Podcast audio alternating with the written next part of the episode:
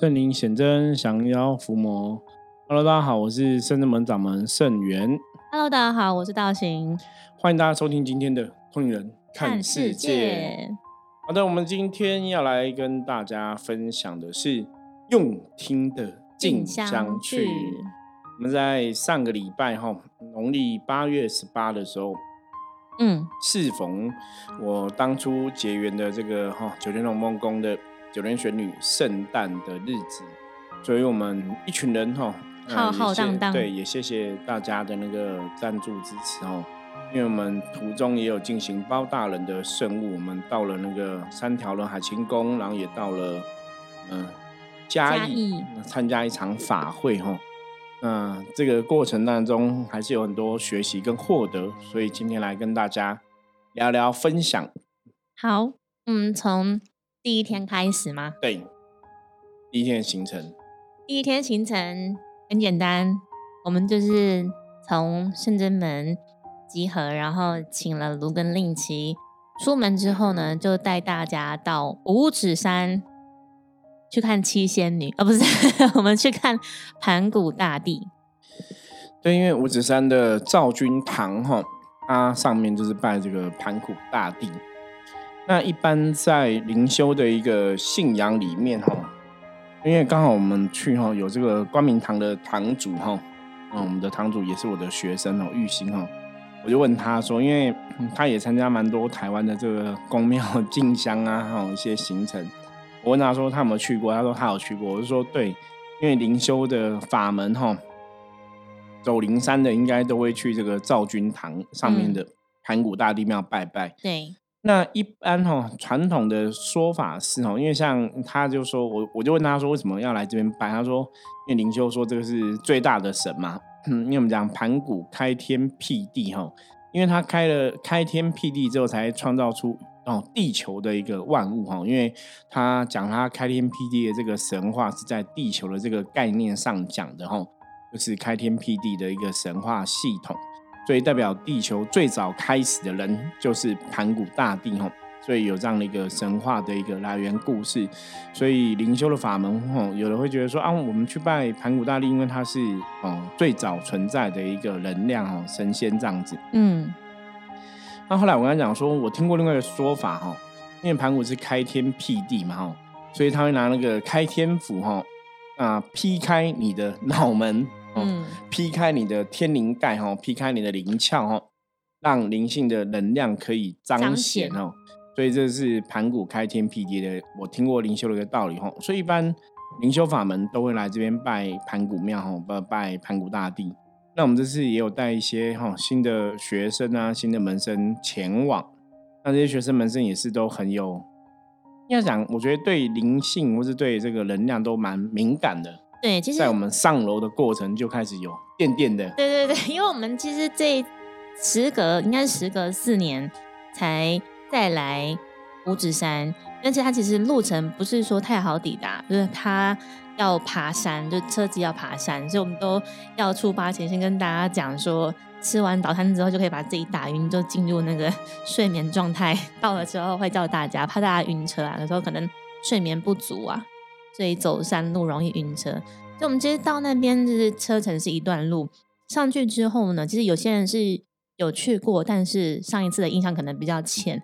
那有些人是从来没有去过，所以跟着圣真门去到这一站就很兴奋。那他像刚师傅所说，他是在造君堂的上面，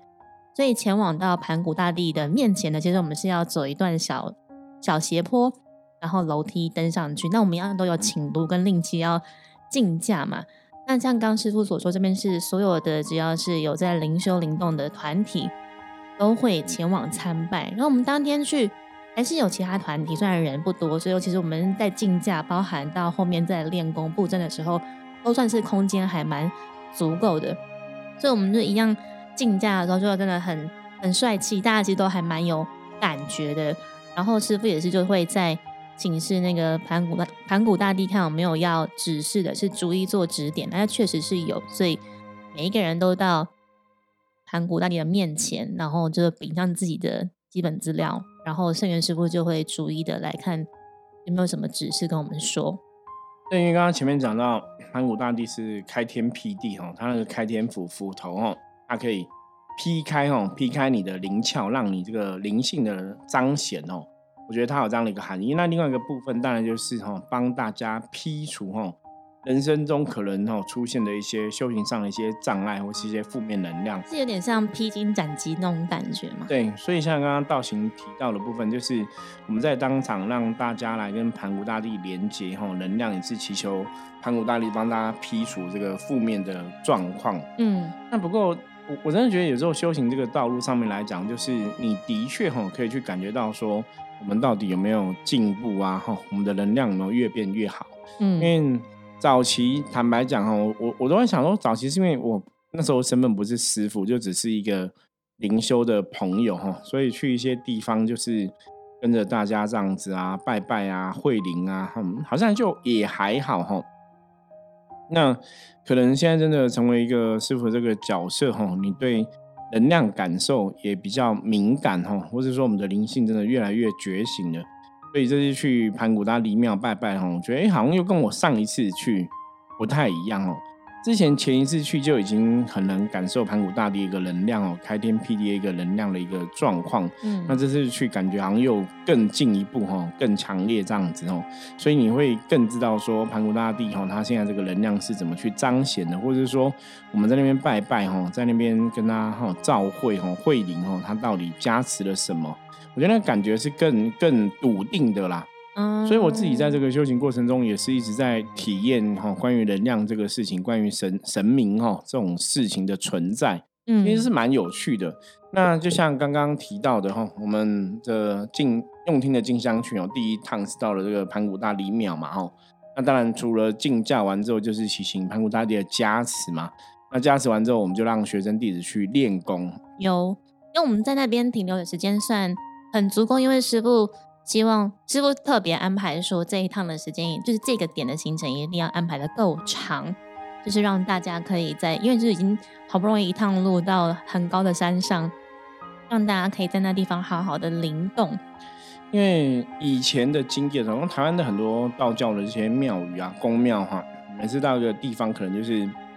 会有一定的行程，因为你可能出去会想多跑几个点啊什么的吼。那我们深圳门做法比较想说，让大家真的可以有收获，因为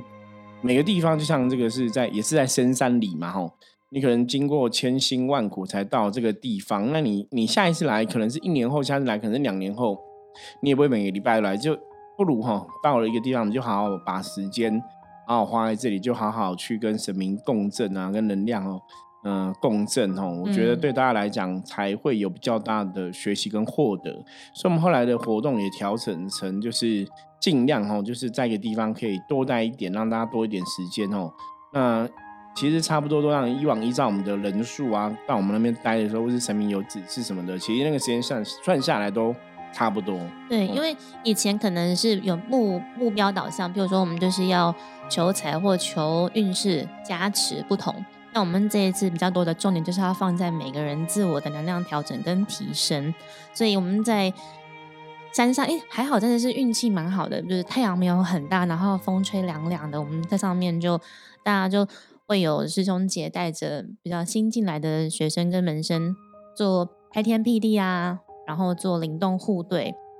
然后大概到一个阶段之后，然后师傅就会。跟圣弟子说：“哎，那我们接下来准备要来布阵。对，因为我觉得布阵这个东西，哈，就像刚刚道行提到，其实也不是刻意的。我们之前早期也没有真的说到一个地方，你特别说啊，我们今天到这地方要干嘛布阵什么的。可是我觉得就是在前几次，哈，就是比较像是顺势而为。对，从我们上次是在那个仙山邪灵宫，然后到花莲的那个。地母庙那边，我们就哎，真的是因为人数或者是那个当下能量氛围，然后才有办法形成构筑这个阵型。我觉得这个东西很有趣，因为这个东西不是我可以预期的哈。因为早期我在走灵修的法门这个道路上面来讲，也没有老师，也没有人跟我讲说你可以怎么做啊，布什么阵啊，做什么事啊，吼。那大多数我们以前看到灵修团体常常做的阵，就是摆一大堆莲花。在地上哦，就有不同的莲花的阵哦，摆一大堆莲花金子啊，然后有的都很厉害，那个莲花金子去摆出摆出来那个图腾，你都觉得哇很强这样子哦，所以你会以前知道的正代就是只有这样子哦，那我们也没有流行哈，我我走修行，我们我成为师傅，甚至们已经今年十七年了，这个十七年的过程中，我们也没有流行说拿莲花去摆阵。那当然，别人摆莲花摆正，我觉得它还是有它的一个能量道理，嗯，对，它的确有它的意义。那像我们可能比较着重是在灵动练功的一个部分，所以之前就像从仙仙山邪灵宫哦，九莲玄女娘娘那边开始，哎，母娘就教我们摆一个阵，让大家可以一起去练功，然后去运转那个能量。对，然后我们去地母庙也是，也是在一个很大的广场，大家在那边也是有摆出了新的阵型。对，那是我们第二天的行程哦，之后会跟大家聊到哈。所以我们在之前从仙山贤灵宫开始哦，就卷玄女那边那个时候其实是九莲九莲菩萨哈帮忙哈指导的一个阵型哦，一个莲花的一个阵型，那让那个能量哦可以去运转，那可能有一些超度的一个作用，我觉得还蛮特别的。嗯，那我觉得这也是我常常在灵修的法门里面。神明的确哈会去依照每个人的一个状况啊，比方说你的能量是属于什么样的一个特质，或者说你是属于一个什么样的一个使命，他就会跟你有不同的一个互动。那我相信像这样的一个状况，可能每个宫庙、每个修行的团体都会不太一样。嗯，所以其实我们在布这个阵的时候，师傅就会再确认，哎，那我们圣真弟子应该要怎么站？然后包含弟子们应该要怎么样融入这个阵型，然后其他的学生跟门生要怎么样做互动。对这个布阵的这个事情，我刚刚讲嘛，因为我以前灵修的时候，我也没有遇过这个状况嘛，也没有老师教过。那反正是圣正门的一个，我觉得是可能圣正门的做事的一个状况，跟上天有所感召、有所感应哈。所以因应于我们圣正门的这些学生弟子门生啊，吼，这么多人，然后他去教了一个这个。你应该也讲，他有点像是一个功法、一个阵法这样子哦。嗯。所以你在这个阵型上面，你怎么去运转这个能量哦？那当然每个人要会灵动嘛哈，灵动是一个根本，是一个基本。那当你有灵动的一个能量的时候，你每个人这样子有办法去运转的时候，哎，这个阵它能量就会被启动，那也许就可以达到这个阵它神明教我们哦，它可能有一些特别的目的。不管它是在超度的，还是它是在协助安定天地哈，这个阴阳平衡的能量，我觉得每个阵每阵都有不同的道理。所以像我们上次在布阵的时候，我觉得也很好玩哦。你那个阵就会很很适应状况，像刚刚讲在那个仙山邪灵宫哈，九莲菩萨他是叫我们一个莲花阵。对，然后我们在普里蒂姆庙是一个那个算乌龟的啊，对，布我们在普里蒂姆庙也有布一个阵啊。是像乌龟的阵型，对对，就是一个阵哈，跟乌龟有关系的阵哦。那后来我们这次在盘古庙哈，就是本来大家都在练功嘛哈，盘古大力加持完，帮大家劈荆斩棘，劈开不好的一个状况哈，不好的一些负面能量啊，或者是劈开你的灵窍，让你对灵性的感度哈敏感度可以更高。那之后就是大家进入练功环节嘛哈。那我觉得深圳们很好，是的确我们这些不管是深圳弟子弟子哈，都比较资深嘛，因为他们很多有的在深圳都已经待十年以上的一个时间，所以就会跟大家去互动哈，比方新的学生、新的门生这样子。那这也是我一直觉得在修行的法门里面很重要的一环哦，嗯，因为修行的确很多时候我们真的资深的人哦，也需要去哈跟之前的人互动，因为我们讲说能量的法则。就是能量要一直不断的去运行、去运转，能量是要运转的，能量是要互动的哈。你不能说，让你自己好像都自己在做自己的事情哦，你没有跟别人能量互动，那这样就会可惜了灵修法门的这个事情哦。所以就会让他们圣真弟子去跟弟子啊，去跟其他学员们生会互动。那我觉得就是，即便你今天修行的再久，可能三五年、十年，如果你没有去跟新一辈的人去做能量共振，你到后来都会曲高和寡，就是。嗯，你都会自己好像就是在那边高处不胜不胜寒，因为这个就有点像说，你如果做一个运动，你没办法去持续跟坚持的话，其实久了这个东西它功力就会退。嗯，那我们以前举了很多例子嘛，你今天很久没有去健身房运动哈，一个月、两个月、三个月、四个月没去，你的肌肉什么了练的那个肌肉就会不见啊，很多东西就会不一样哈。那灵动也是，灵动本来就是透过灵性的能量启动，人跟人在灵动的过程中会灵会照哈，在这个互动的过程中去启迪各自的灵性，去让灵性的一个能量可以更为有一个发挥的一个状况。那这也是以前我跟很多朋友分享，我说灵修法门有趣的地方。因为今天叫你自己一个人在那边运动啊，或者真的健身房运动，你可能没有那兴趣，你就很难坚持。嗯，可是灵动很好玩的是，你会你跟不同的人在灵动的时候，你会有不同的一个能量的共振或是共鸣产生，就是说你也会去顺着每个人的一个能量状况哦，采取一些必要的一个行动这样子哦。所以我自己个人看法是觉得灵动是一个很有趣的事情啊。那当你真的到了外面的庙宇啊，哈，有被跟外面神明共振之后，那个灵动能量它也会有一些不同的转变。嗯，对啊，我觉得那个道行可以分享一下你灵动的时候的感觉、感受，还有你跟人动的时候，觉得有什么不同？你说自己动跟别人动吗？对，是在盘古庙的时候吗？都可以，都可以。嗯，在就是在外面也可以，就灵动的这个部分。大多只是在自己灵动的时候。前期其实我刚开始前期灵动的时候，动作是之飞快，这动作真的很快，就灵性是很急的，然后动作是很快的，就是有点像那种闪电舞嘛，就是手指舞蹈动动作是很飞速的。然后摄影师傅都会一直提醒我说，就倒行动作慢一点，再慢一点，再慢一点，也是花了一段时间才跟自己说，哦，你才会意识到，原来以前真的自己以前动得很快。然后到后来才调整，要调气。有时候你不是动得快，就等于动得很帅，或者是能量就很具足。然后反而是你能量要先把气运得够足、够沉，然后再动起来，其实你才有办法动得久。然后你的那个点才会到位，你的气才会真的从你的丹田，然后运到你的头顶，运到四肢。至为末梢，然后你动起来才是顺的，才是漂亮的。其实这个过程大概也是花了两三年哦，应该有。我我更起初更起初在灵动的时候，因为我觉得是灵性很急，灵性会觉得说人生百年，他现在你现在才觉醒，才觉醒，他会觉得说好像时间不够，时间不够，所以会急。所以刚开始我在动的时候，常常都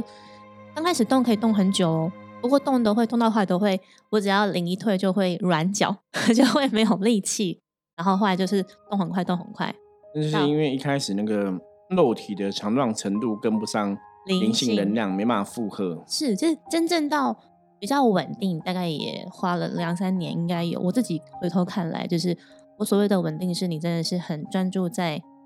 你先运气，然后气的练的够足之后，灵动起来是柔顺的，能量是。饱满的，然后到自己真的觉得好像到一个比较稳定的程度之后，你去跟别人对，你就觉得哎，对，那能量是你就是不会只专注在自己的当下，你会去感受怎么样跟别人互对。因为师傅都跟我们说，灵动的时候就像跟别人沟通聊天一样，你眼睛是要互看对方的，去感受对方想要跟你说一点什么，讲一点什么。所以我们灵动就可以比较。情有余，然后可以顾自己之外，你还可以去感受别人想要跟你讲一点什么，然后可以这样灵动互对。然后他的，我觉得对说很有趣，是因为你无法去猜测跟臆测别人下一步要怎么动，所以你就是顺着感觉走。就像别人出什么你就回什么，然后能量是顺的，顺的就不会硬碰硬。但我曾经也遇过是对方可能比较专注在自己身上，然后他可能不会跟你有眼神的交流。那也有可能是有跟你眼神交流，但他还是很做自己，就是能量是无法一来一往这样，就是 各跳各的，也也有过这种经验。可是依照我们的经验来讲哈，你如果有灵动都没有办法跟别人互对哈互动的时候，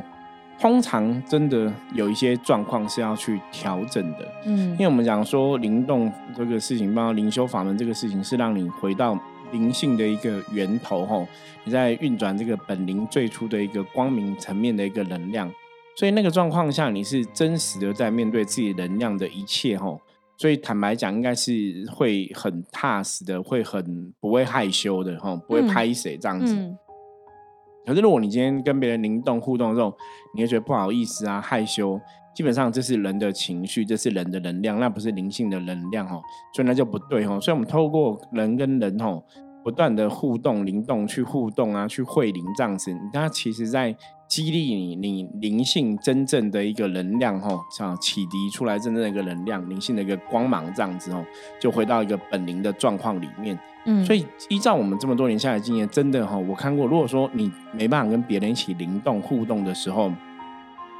通常来讲，就是你还没有真的启迪到启动你的本灵的一个能量，所以你没办法跟别人一个正确的一个互动，或者是说你还是存存在哈人的一些偏见啊，人的一些旧有的一个思维哈，所以你不会去跟别人互动。嗯，所以我们常常讲灵动，有些时候哈两个人在对照哈，两个人在会照的时候，就是两个人一起在灵动的时候哈，或者说我们圣人们这些圣人弟子啊、弟子啊，比较资深的一个学生啊，哈，跟别人在灵动的时候。你真的可以看出来哦，别人能量是好是坏哦，是本灵还是外灵哦？嗯，我们常常讲说灵动就是一个有点像照妖镜一样哦，就是你到底有本灵有外灵还是怎么样，你动一下就知道哦。那像以前我也听过很多朋友呀说他可能在家在哪边自己都会灵动啊，很厉害这样子哦。可是我们说那你来深圳门，我们说那你出来动一下看看。他们就动不了，动不出，就是动不出来。对，那事实证明，很多后后很多朋友吼，几乎全部都是事实证明，到后来就是都是外领。对，或者是跟他说要领动要对手，他就只会一直笑。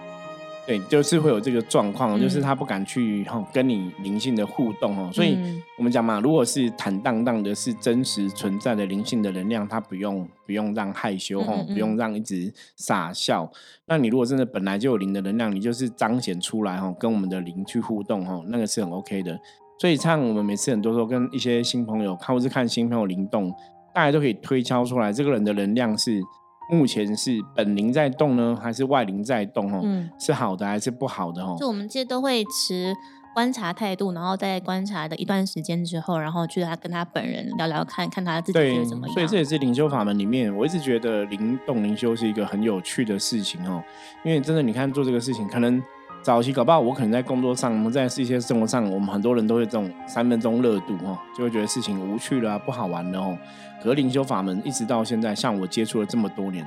我还是觉得很好玩，我是觉得每天都会有一些新的 收获，所以就是你会比较新鲜。可是无形世界真的很浩大哦，嗯，当然也有很多值得我们一路以来一直不断的学习跟精进的一个地方。对，所以刚刚师傅就请我分享，是一个是我自己灵动嘛，再是可能我一对一的灵动，或者是一对多，甚至是一起团体的灵动的练功。像我们深圳们就是每周三跟每周六。都有固定的练功的时间嘛，然后包含到我们可能出去进香，就有更多的机会，大家可以一起灵动，甚至到布阵。我觉得蛮蛮好玩的是，你就想象有点像你今天进入到一个演唱会的会场，你可能本来自己在嗨，但全部一起嗨，那种感觉又不一样，不一样，你就会感受到整个场域的热情或者是那种氛围。我觉得像灵动那种布阵就有这种感觉，你可能自己自己动可能觉得还好，但是你一进到那个阵的时候，你就会被那种电流、那种电波共振、共鸣出来。对，所以我们这是在盘古大帝庙，后来盘古大帝也教了我们一个哈开天辟地阵哦，我觉得也是很有趣哦。那我就是把圣真地址跟地址安排好位置嘛吼。然后大概去讲解一下这个是什么镇这样子哦。那大家，我觉得灵修很很有趣很好玩，就是你讲一下，大家灵性来，你不用跟他讲，甚至你也不用去彩排哦，大家都知道他要做什么。那我们在这个阵里面，通常我后来的了解是，通常神明教这个阵，我们当场都是在演绎或者在演化这个阵型嘛。能量。对，那你当场了解之后，你之后就会知道说，哦，原来这个这个阵的功用是什么？这个阵在干嘛？这个阵可以有什么效果？这样子。因为我们出去到庙宇在布阵的时候，我们都没有彩排。对，可是看起来。不过只有就让我们就定位这样。对，那看起来都很像有彩排过哦。我觉得那也是。很好玩的事情啊，也可能是就是神明鼓励我们，然后再来是我们彼此之间有默契，然后我们灵性也够开启。对，那当然每个步阵，就像我会跟很多嗯跟我们一起参加修行的这些学生弟子们先讲，我说对步阵来讲，基本上每个人都是很重要的一环，因为如果你你没有站这个位置，这个位置少一个人，嗯，那个能量它就无法连贯哦，它就无法得到彰显。对，所以师傅就跟大家说，其实每个人不论位阶，每个人都是缺一不可。对，我觉得这也是在修行法门里面，我最近常讲的一个道理哦。我说修行这一件事情是非常之公平的哈，因为修行是我们的看法哈，道教传统的看法是每个人都有灵魂，那我们的每个灵魂都是来自于神圣的地方哦，来自于这些所谓的一些神佛啊，哈，这些佛菩萨的地方。所以在这个基础上面来讲，哈，不会像说人间，人间也比方有有的人是富二代，含着金汤匙出生；有的人是出生的家里环境可能是比较贫困的，哈。可是不是我们的灵性，我们灵性最初源头的灵性。我们都是富二代，都是含金汤匙。我们是含免洗汤匙。没有没有，我们灵性追溯源头，我们都是来自神佛的世界嘛，所以我们都是神的小孩嘛。就是，所以众生皆同都没有分。对，在灵性的源头来讲，我们是没有分别。那只唯一差别是，有人可能下来十辈子忘记回去，有人下来五辈子，有人下来两辈子嘛，哈，时间不等。可是。灵修，我觉得修行是非常公平的哈，就是在灵性的源头，我们都是含金汤匙，所以我们的立足点是一样。嗯，那另外一个部分，修行这个部分是你花多少时间在修行上面来讲，基本上你就会得到多少的成就。这是蛮蛮公平的。像我可以讲我自己的例子，其实我我我认识圣智门的也十十几年，十三十四，有点忘记了。十四，是中间就是中间也有一度。但人生是自己有所选择，然后我选择可能要再回去专注我的学业、课业啊，或者是我想要冲刺对事业。对，所以你有舍就有得，所以我可能得到了工作的成就，但是我就是舍弃了灵修这一块，所以我中间有一段其实是空白的，就是我的作业其实是我我是没有没有那个出席的，就是上课是有缺勤的。然后当你再回来之后，就会有一种感觉是近乡情怯，明明就是。妈妈菩萨都在家，但你会以为是菩萨不要你，其实是你都不回家来这样。然后另外一种感觉是对，其实你该学的还是得学。所以后来到真正回来认知到说，哎，可能我觉得所有的安排都是最好的安排。就是你完成了学业，然后你事业也有所成之后，你再回来圣真门，然后再努力的去学习，就会变得是你短时间之内要补齐之前没有做的功课，你就做。就是你你真的你没有去，没有付出时间，没有学习，就是空的。你只能靠后面再补齐，然后加紧赶功课啊，然后或是问学长姐啊，然后把那些功课交齐，这样就是你自己的付出才是你自己所得，就是这个才是最实在的。所以我说修行啊，灵修就是你付花多少努力，你就会有多少收获哈。是。那很多时候我们讲人生上的一些工作、一些状况，是你可能努力了，不见得一定会成功哦。可是灵修不是哦，灵修是你多少努力就会有多少收获，我觉得它是非常公平的哦，所以这也是我觉得修行法门的确是很值得大家认真去思考哦。你这辈子是不是跟这个神佛有一定的缘分？我说你是灵魂累世，哦，搞不好有发愿哦，搞不好有想要做的事情，这辈子是不是真的有完成哦？我觉得这个都是在修行的世界里面会遇到的一些状况，这样子。好，那所以我们重点哦，第一天后来在盘古大灵庙，我们就是摆了开天辟地阵哦，那我觉得。也有一些收获、一些学习哦。那那当然，也许这会成为日后圣真门这个修行团体一些哈，我们在办事情一些特别阵法哈。嗯，我想以后有机会也可以来慢慢跟大家来分享。好，那我们接着哈来看一下哈，大环境负面能量状况如何？看是哪一张牌呢？A 项哦。大环境哦，目前哦，这个今天哦，可能有一些负面能量状况不是很理想。那这个负面能量状况影响到大家情绪哦，你可能情绪会低落，甚至对很多事情比较容易有一些负面的想法哦。那你要赶快振作起来哈。嗯，要学小孩子的心态哈，很多东西是多看多听多学哈。然后，也许我们心态上要放更轻松一点去看待哈，才不会被这个外在的负能量干扰跟影响哈。因为小孩子的人格特质通常就是无忧无虑嘛哈。小孩子哦，上一秒跟同学吵架，下一秒可以立刻和好，因为他本来就没有太多的一个情绪波折的事情哦。所以要学习小孩子的赤子之心哦，去看很多事情，那今天才会顺利平安的度过。好，那以上是我们今天跟大家分享内容，希望大家喜欢。如果你喜欢我们的节目，记得帮我们哈订阅、按赞、分享出去哦，追踪起来。任何问题，加入圣真门的 LINE 跟我取得联系。我是圣真门掌门圣元，通灵人看世界，我们明天见，拜拜，拜拜。